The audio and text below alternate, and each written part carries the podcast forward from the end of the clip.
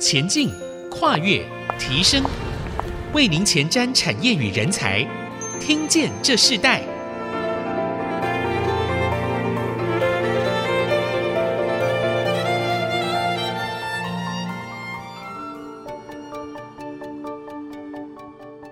这里是 IC 之音主客广播 FM 九七点五，欢迎收听《听见这时代》，我是主持人郭兰玉。今天在《听见这时代》节目现场，呃，我们特别邀请到来宾是台湾德国莱茵的董事总经理王秀云 Jennifer 来到我们节目，跟我们一起分享这个近邻的这个新趋势哦。我们知道这个近邻的排碳的趋势，显示了所有产业他们必须要迈入到永续的策略，甚至一个企业的一个新的布局的时代。所以我们特别今天在听见这。时代的节目里头，我们要跟大家分享这样的一个课题。这个企业其实是一个非常悠久的一个企业。那在整个台湾的一个产业，他们进驻到台湾的时候，他们跟台湾的产业非常有紧密的连接，甚至跟台湾的很多的政府的单位、非盈利的研究的机构都产生了一个密切的关系。所以从安规检测验证到 ETC 到轨道升级到近年的太阳能、风电等新能源的转型案，都有着德国莱茵的身影。所以，让台湾与国际接轨的重要推手，不只是这家企业，甚至透过这家企业连接的所有相关的产业，都已经在净零减碳的一个趋势里头。所以，我们今天特别邀请到呃台湾德国莱茵的董事总经理王秀云 Jennifer 来跟我们分享全球净零新趋势，尤其是台湾德国莱茵现在正在做的努力的发展有哪些项目？呃，特别来跟我们分享。我们先请 Jennifer 跟我们的听众朋友问声好。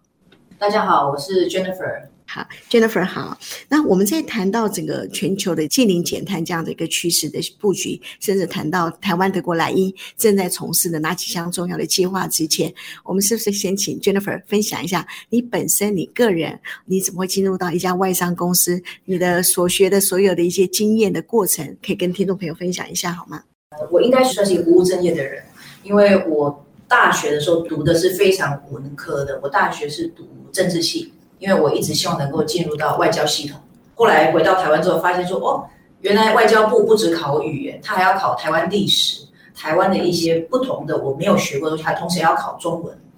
那所以我就放弃了，然后也因此转到外商。那我本身呢，从出社会到可能五六年前嘛，一直都是在公共运输业，我都是在交通运输铁路。更 specific 就是我在铁路界，我在铁路界大概待了十五年，才转到其他的呃德国莱其他领域。所以政治跟铁路的关系是没有没有关系，啊，除了就是说这个铁路是政府出钱盖的以外，哎，没什么关系。但是有很多的，就是说，因为呃我在国外读的政治系，可能跟呃台湾的不太一样，他学的更多的是比如说谈判技巧、沟通技巧、心理学、管理学这一类的。还有就是说，国与国之间如何去，像我的同学很多在联合国工作，或者是在呃企业里面当 PR，因为他学的知道怎么讲很多话，却什么话都没有讲太多这样子。那你你自己进呃进入到德国莱茵这样子的一个公司，你从政治啊、呃，你学的是政治，但是你进入铁路的工作相关的这个产业，这么长的时间，其实。最重要的，你做的也不是技术方面，对不对？它可能跟公共政策，甚至跟心理，跟所有的呃相关的政策是有关系的。那当初后来你就直接转到德国莱茵吗？呃，我我第一份工作在台湾，事实上是在台湾高铁的这个案子上面，就是说我我台湾高铁这个案子的建制，然后接下来是到台北的文湖线的那个建制案，所以一直都在厂商方，所以一开始是在呃三林重工，接下来是在啊庞巴迪。但是呢，再接下来我就离开台湾，到海外去做海外的铁路案子，因为海外那个时候，呃，特别是在美国，还有在东南亚，其实非常多铁路案子，所以那个时候我在呃在日本就是协助呃三菱重工在海外的那个铁路案子，是接下来才回到台湾来加入德国来的那个铁路部门。呀，三菱重工是一个也是非常注重技术和品质的企业，所以你。所谓的国家企业，对国家企业，所以你在这样子一个国家这么重要的一个企业，然后进到德国莱茵，你虽然是跨领域，可是对你来讲，这个跨领域有什么挑战，或是自然到你，你觉得是在你以你所学，以你个人经历培养，是每一个产业对你来讲都是很很自然就可以产生的一个工作的环境呢？呃，因为我做的不是技术，我我做的是偏向管理。所以呢，在工作的实质上的内容其实没什么挑战。我我一直觉得说，一个外行的，我就是要蹲得比别人别人更深，我才可以跳得比别人更高。所以私底下我也做很多自己上课、自己去学。但是在在在不管是在铁路领域或者是在什么领域，其实最大的挑战，特别在一二十年前，最大的挑战就是身为女性要带领一群男性工程师，特别是很资深的男性工程师，这个挑战是最大。包含加入德国莱茵之后，我第一个团队，他们的年资都比我高，年纪比我高就就算了，年资也都比我高，所以这个事实上是年轻跟性别，我觉得是一开始最大的挑战。嗯，那你在一个日商公司到一个德国公司，最大不一样是什么？呃，虽然说德国企业相较其他西方企业保守，但是跟日本比起来，它还是很开放的。所以，比如说德国莱茵，呃，他我们一直以来常年来，我们的性别是很平等的，然后员工数男女平均员工数是很平等的。那我是女性，然后我我的年纪在我们公司也不算大，我我甚至是比我们平均年龄还低一点。所以这代表着德国企业事实上是非常的 open mind 的，它它事实上是能够让接受任何一样的，不管是性别、年龄，只要你的资格符合，它就让你做。这个相较。其他更保守的国家可能就比较挑战，比较有有困难一点。嗯，所以你进到德国莱茵的时候，你的团队都比你更资深，年纪也比你大。那你自己怎么进入到这样子的一个产业中？你做的第一件事情最重要的，你你怎么把这样子的一个不一样年龄层、不一样的一个经历的团队，然后变成一个融合成你自己的一个很重要的团队呢？诶，我觉得首先要先倾听，我觉得这很重要，要先听看看，呃，他为什么不服你，然后再了解是，那我需要做什么去让他接受。如果他需要的是我根本不可能做到，比如说他要我去考一个建筑师执照，那个是跟我离我本业太远。但是我觉得沟通跟帮忙是很重要。我说的帮忙就是说，你要让呃你的团队感受到你这个主管是真的能够提供他协助。如果不是技术上的协助，那你在业务上就要提供协助，就是 make yourself useful 的那种概念。那当你的团队感受到你不是一个空降部队，你真的是真心有办法帮他们的时候，我觉得他们就会接受你。嗯，但是这个的确是要花一段时间。Yeah, 好，你进入到这个台湾德国莱茵之后，我们可不可以在介绍这个现在你们最重要的一个经营发展之前，我们说也跟听众朋友来特别来介绍一下，到底德国莱茵它最主要的经营的项目是什么？这个企业的最大的特质是什么？呃，最大的特质应该就是说，我们是认证单位，所以说不管我们做什么事情呢，呃，我们都要秉持我们是独立的第三方。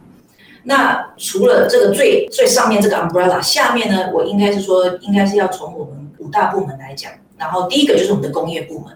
所以比如说像化学工厂的管线、石化厂的管线的检查。加氢站，或者是氢的工厂，或是甚至氢的管线，或是运具这些的安全检验跟认证，我们也做。所以在呃工业服务，包含到绿建筑，我们也做。所以是工业服务，然后再来就是我们的学院，我们的学院呃，就是说我们会提供有需要的领域一些教育训练。然后当然这个学院的产生是因为。啊，当时德国的市场需求是所谓的市场需求，就是说他在操作机具的人都是没有经过读，就是那个年代，我我们公司一百五十年的那个年代，在工厂工作的人不一定有任何的教育，所以我们从在那个年代一百五十年前的那个年代就提供了一些比较专业技能的训练，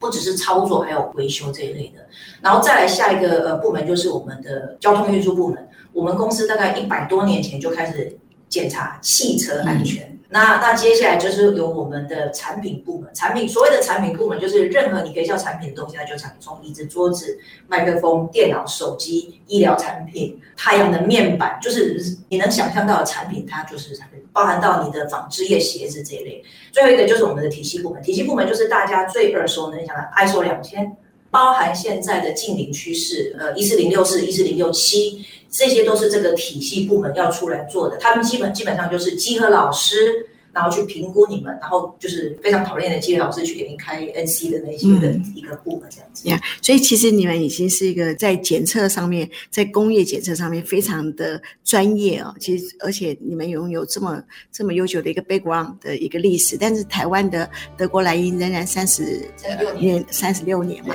那在整个整个集团来讲，他的年龄还是很年轻哦。我们在下一段我们要继续要请呃 Jennifer 跟我们分享，那你们怎么从本身自己开始做，连接到你们所有的呃，现在跟你们合作的，呃、无论是呃不同的一个产业，你们怎么去协助他们，然后进入到一个这样子的一个整体化的一个减碳的这样子的一个整个的一个供应链市场。那我们等会来分享这个部分，我们稍后回来。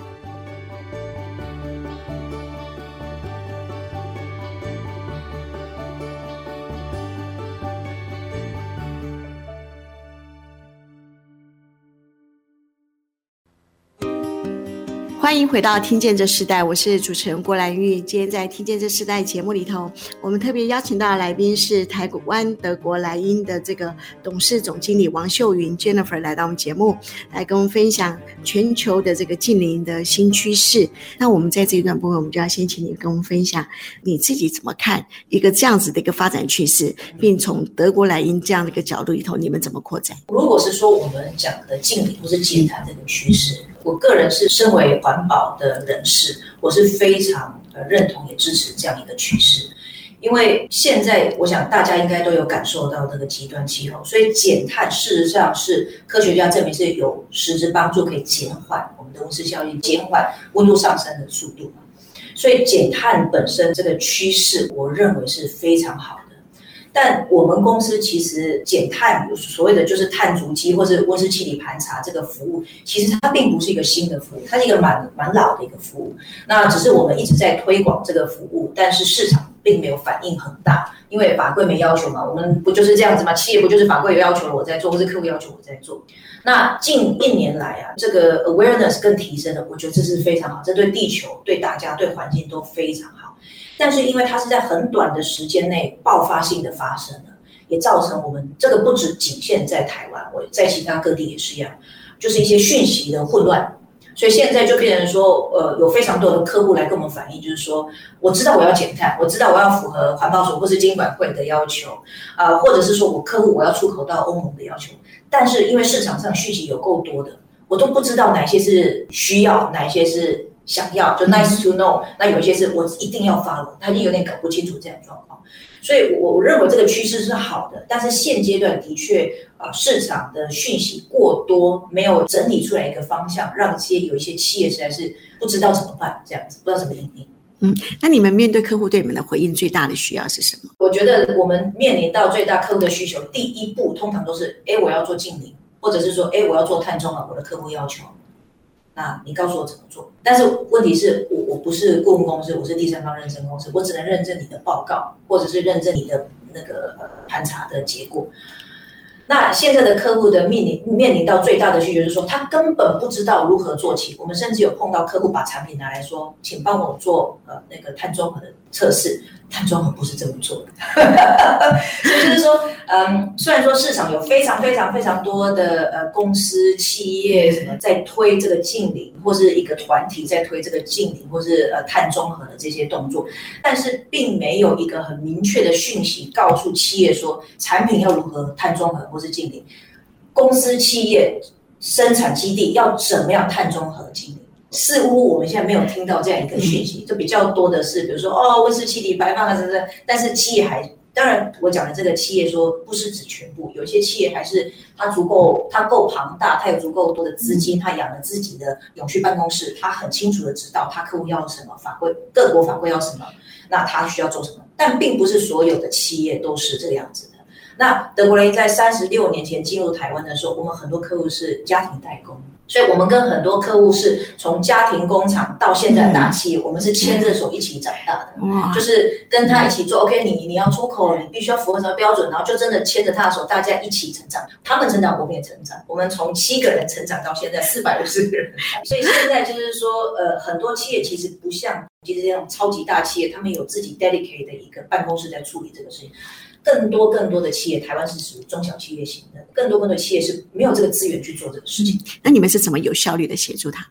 呃，我首先我们一开始是会很有耐心的，一通电话一通电话接一个一个解释。后来发现不能这样子，因为我们的稽核老师的时间都被占掉了，所以我们就决定好，那今年年底开始我们来开课。但是我们不是来跟你解释说这个趋势是什么，我们是来跟你讲说法规是什么，你身为企业你要符合什么，你需要准备什么，你才能够去有这些资料来。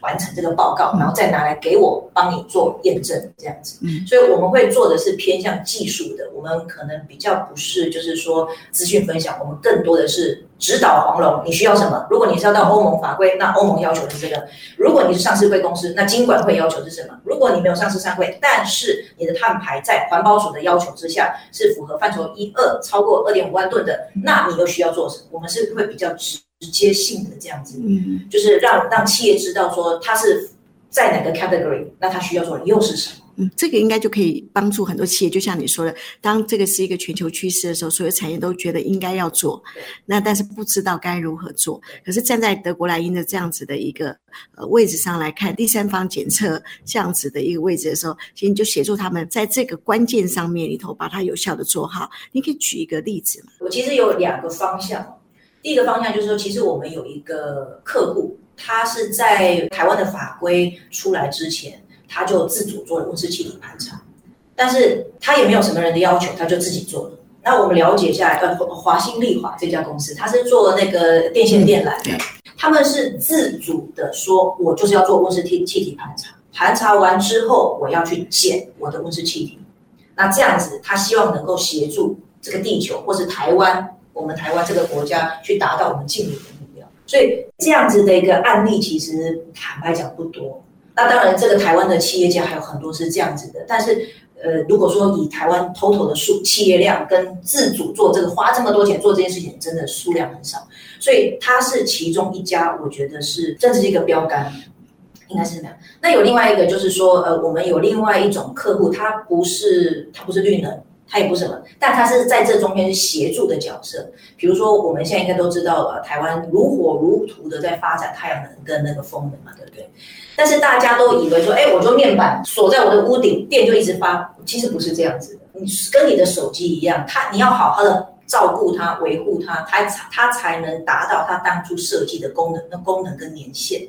那就产生出了这种专业的营运维修公司。那台湾那个目前我们的客户有两家，一家是京京热，另外一家是鼎日，他们就是专业的太阳能营运公司，就是说他协助你维护你的设备，达到它的年限，甚至超过它的年限。那因为很多时候你会发现说，如果你们搭高铁，你会发现说，哎，离开台北，从慢慢从桃园往南的时候，什么猪舍、农舍、工厂、鱼塭。学校屋顶上都是太阳能，可是你觉得学校或者是租舍的老板或者是工厂，他知道怎么维护吗？Most likely 是不知道的。所以也有这种企业就出来做这个事情，说 OK，他有这个专业知识，他有这样的团队，他去协助呃有这样需求的人，不管是客户还是说私人单位也好，去做这个事情。所以我觉得这个是很棒，而且是一个很新兴的一个产业。那以德国莱茵这样子的一个位置上，你你进入到一个新能源，你怎么去看更有效的协助这些新能源的未来的开发呢？呃，我们在技术上啊，不管是说太阳能，还是说风能，还是说现在大家讲的很火热的那个绿氢，就是氢能。呃，我们其实，在不管是在总部部或者在世界各地，都有不同的实验室。那我们也会跟客户共同成立实验室来研究研发，包含电池，所以说怎么样才更有效呢，同时是要兼顾到安全。所以其实，在技术上，呃，德国莱茵，呃，我们有三个 core value。第一个就是人类、环境跟科技。那这个是一百五十年的一个 core value，就是说我们要协助科技的进步，同时是。保护人类的安全，维护呃生态的平衡，环境的平衡，所以这个是我们一直在做。所以说，我们除了在工业、在科技里面有很多，我们我们公司盘点下来，百分之五十的服务都是在做安全相关，那其他的就是 ESG 相关。所以我们就是我们还是保持我们一百五十呃年前创办人所创立出来的原则，就是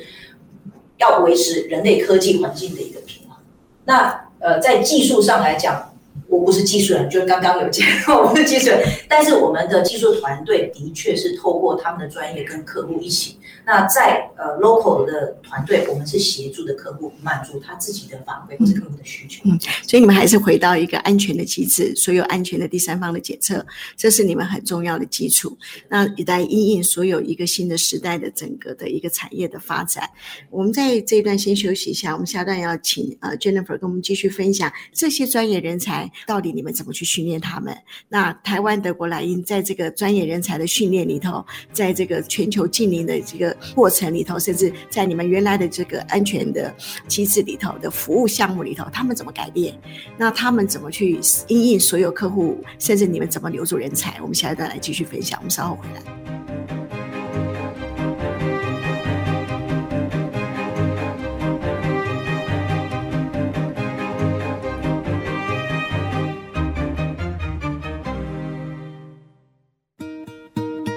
欢迎回到《听见这世代》，我是主持人郭兰玉。今天我们在《听见这世代》节目，我们跟大家谈的是近零碳排的趋势哦。那我们今天针对这个课题，我们特别邀请到来宾是台湾德国莱茵董事总经理王秀云 Jennifer 来跟我们分享。我们在这一段部分，我们就在谈到你们怎么带领你们的团队去。因应所有客户不一样的需要呢，甚至人才他们怎么去开始改变，然后以你们怎么去训练这样的人才来进入到对于这样的语言，对于这样的技术能更加的快速。德国企业，特别是科技技术相关的公司哦，很很多时候都是师徒制，就是包括我们公司以前也都是师徒制，就每位工程师可能带几位徒弟，然后就这样训练，然后这样传承下来，所以。如果你你遇到我们的比较资深的员工，他们常会有一些什么学长啊、师傅啊什么什么什么这一类的。但是因为现在近几年的这些科技进步的非常快，呃，已经没有时间来师徒制了，所以很多时候是要么是呃统一呃，我们有一个单位叫 Technical Center，就是 TCC 这个领域呢，就是集合了所有各个领域的专家，然后会有这个领域的对全球的不管是工程师还是技术员来上课。那当然不可能说我们所有的员工都是内训出来的，我们一定会从外面的。那就变成说，那我要在这样子求才若渴的年代，台湾啊，我讲的是台湾，就是大家都在抢人的这个年代，我要如何吸引这些新的人才？这个就变成是我们的一个很大的一个挑战。那现在呃的人哦，跟以前我们那个年代可能不不一样，以前就是呃薪水给好一点，加班在场我都愿意，现在不是这样的。特别是年轻人，他不愿意为了加班或是多两千块去做公司很长的工作，他要有私生活，所以就变成说，企业要吸引这样子的人，就变成说，我们要更多的巧思去了解说，这样的人要什么，我们能给他什么。那么他们要一个愿景，他们要一个未来，那我们要许他一个未来。所以在吸引人才这一块，我们真的下下很多心思。但是在呃呃传统的这些技术上面，我们还是有我们 internal 的一个 mechanism，就是说，呃，除了 local 的师徒制以外，新的技术或是一些不定期的会一直更新的一些技术，我们会有一个中央的一个团队，那不一定是限制说它是德国团，不一定，它是全来自全球各地，只要是它是在这个集团内被认定它是这个领域的呃专家，它就会变成。那个领域的专家，然后他下面再带几个 sub group leader，嗯，然后来提供全球的人训练。但是我觉得这个，因为德国莱茵一百五十年，我们在对训练员工真的是已经非常的，对我们来讲是一个很 easy task，我们每天都在做。我们呃很多时候，不管是我们的客户还是我们的同行。甚至我有遇过我同行来跟我说，他想把小孩送到我们公司来。我说你有没有搞错？你是派间谍来吗？他说不是，因为德国莱茵最有名的就是他的训练机教育训练机制，所以他希望他的孩子来我们公司受训完之后，做个五年十年再出来社会去其他企业，他觉得会有更有价值。所以我就哦，来自同行这样子的夸奖，真的是一个你 you know 很对很开心，是非常大的肯定啊。对对对对，所以我们公司一直以来在小教育训练，在员工训练，就是已经非常成熟，我们有这个一套系统在，而且是全球的，也会派我们的新进员工到国外去训练，而且是长时间训练。所以这个是，但是变成说现在现在这个阶段是我们如何吸引市场上面的新人才才是我们一个很大的。对，刚刚听说，呃，其实台湾德国莱茵是在你们集团里头，其实有个很重要的一个角色，就是专业人才的输出的培训基地哦。那现在如果在一个新时代的人才里头，那你们会怎么？你会怎么去吸引这样子的一个人才呢？其实我们透过很多方的了解，我们去听看看，还有就是说，呃，内部同事、年轻同事的 interview 去了解说这个世代的人要什么。那同时，我们也创造一个新的平台，那希望给年轻人来告诉我们他要什么。因为很多时候不是公司不愿意提供，而是我们不知道你要什么。所以，透过不同的平台跟管道，还有就是说，比如说，我会固定每个礼拜跟一群就是年轻的新进的员工一起吃午餐，然后就是简单的听聊，就是我们希望透过各方面去了解说你要什么，那公司又能提供你什么，那我们会尽量去做这件事情。但我觉得很大一个挑战就是说，年轻人，特别是非常有上进心跟有能力的年轻人，他要的是一个舞台。所以你福福利再好，你再 relax，再呃给他可以在家上班，条件再好，你没有一个舞台给他，你是留不住他。所以变成说，我们也要很努力的去把这个舞台做出来给他。所谓的舞台就是说，呃，如果他是一个一个车联网的专家，如果我没有任何车联网的服务，都是专案，他觉得我在这里干什么？所以就变成说，我们同时间，我们这些老人呢，也是要很努力的去开发这些服务，把就是把人请进来，你要给他舞台。嗯，所以我觉得这个就是变成说，呃，管理，我觉得真的是一门很大很大的学问。嗯，对。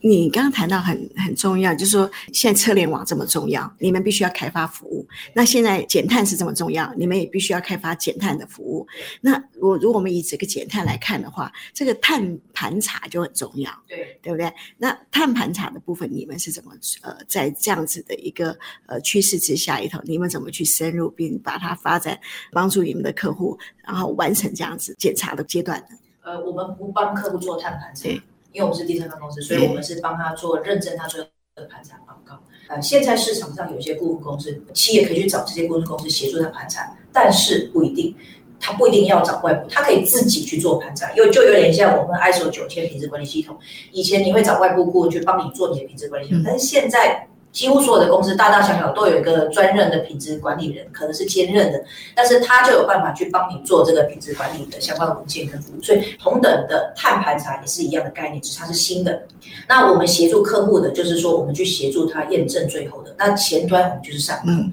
但是如果说到这个碳盘查的人才，集合老师来讲，或许外界都不太清楚，因为可能不是我们这个领域的。但是现在这个领域呢，是求才若渴。就是集合老师，大家用抢的。嗯、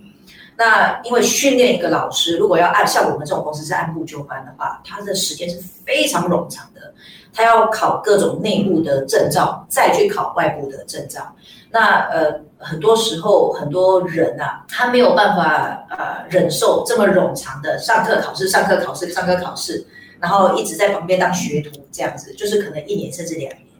所以，呃，很多呃，这个阵亡率非常非常高，就是说我们在训练这样子，就是特别是在稽核碳这块技能的的阵亡率很高，但是我们还是持续的在做，因为不做不行。嗯，因为这个市场就是缺人，对，而且你客户需求量会一直增加。对对，就是说，除了我们的经管会环保署的要求以外，台湾是一个出口岛国啊，我们就是一个出口国家，所以你一定你的企业、你的产品，你一定要想办法去符合欧盟或者美国的那个碳，不管是它是用什么机制，碳调整机制，不管是美国、欧盟还是什么机制，你就是要去符合，那就变成说我我们也要去想办法训练出足够的人数来去服务客户，特别是碳减碳、碳中和是有 deadline 的，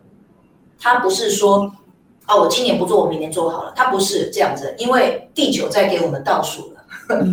现在是地球在对我们做倒数，所以现在就是说，来自欧盟很强硬的一些要求，那各地政府跟着落落实，包括我们台湾也是，也是做出呃二零五零净零的这个目标。比如说，金管会是二零呃二零二九要完成所有的盘查跟认证嘛，有上市贵公司跟它的面报表子公司嘛，那几千家公司哎、欸。嗯，那台湾就七加二了耶，七家认证公司加两家台湾的那个法人可以做这个事情哎。所以他们现在遇到最大的困难是在什么样的一个过程呢？呃，现在遇到一个问题就是回到我刚刚讲的，就是说不知道自己该做还是可以做的企业，一窝蜂的去做，所以这些资源都被大家占走了。嗯可是真的有被罚。我刚刚讲到金管会，金管会也是按照你的公司的大小，就是你的公司登记的那个呃资本额去限制你几年几年要完成嘛。所以如果按照大家不挤，按照政府的规定来走，其实应该是不会塞车。可现在是一窝蜂，大家不知道哦，我该怎么做，什么什么，到底什么时候？所以大家一窝蜂挤过去，导致于现在的资源是不足的。所以现在我我们真的是很希望，就是说市场上希望能够出现一个比较理性的声音，就是说其实大家冷静下来，净零很重要，碳中和很重要，但是你要先搞清楚，第一个你有没有被要求，第二个就是说，OK，就算你是第一波或是第二波被要求的，那你又该做什么？不要紧张，不要慌，这样子才不会造成市场混乱。我我可以问一下，一个稽核师，如果照你的经历，真正可以培养出来要多久的时间？我们现在啊，就是我们同时陆陆续续在培养，但是现在有个我我 follow 比较 close，又很年轻，嗯，他基本上要花的时间是一年起跳，但是看个人资质，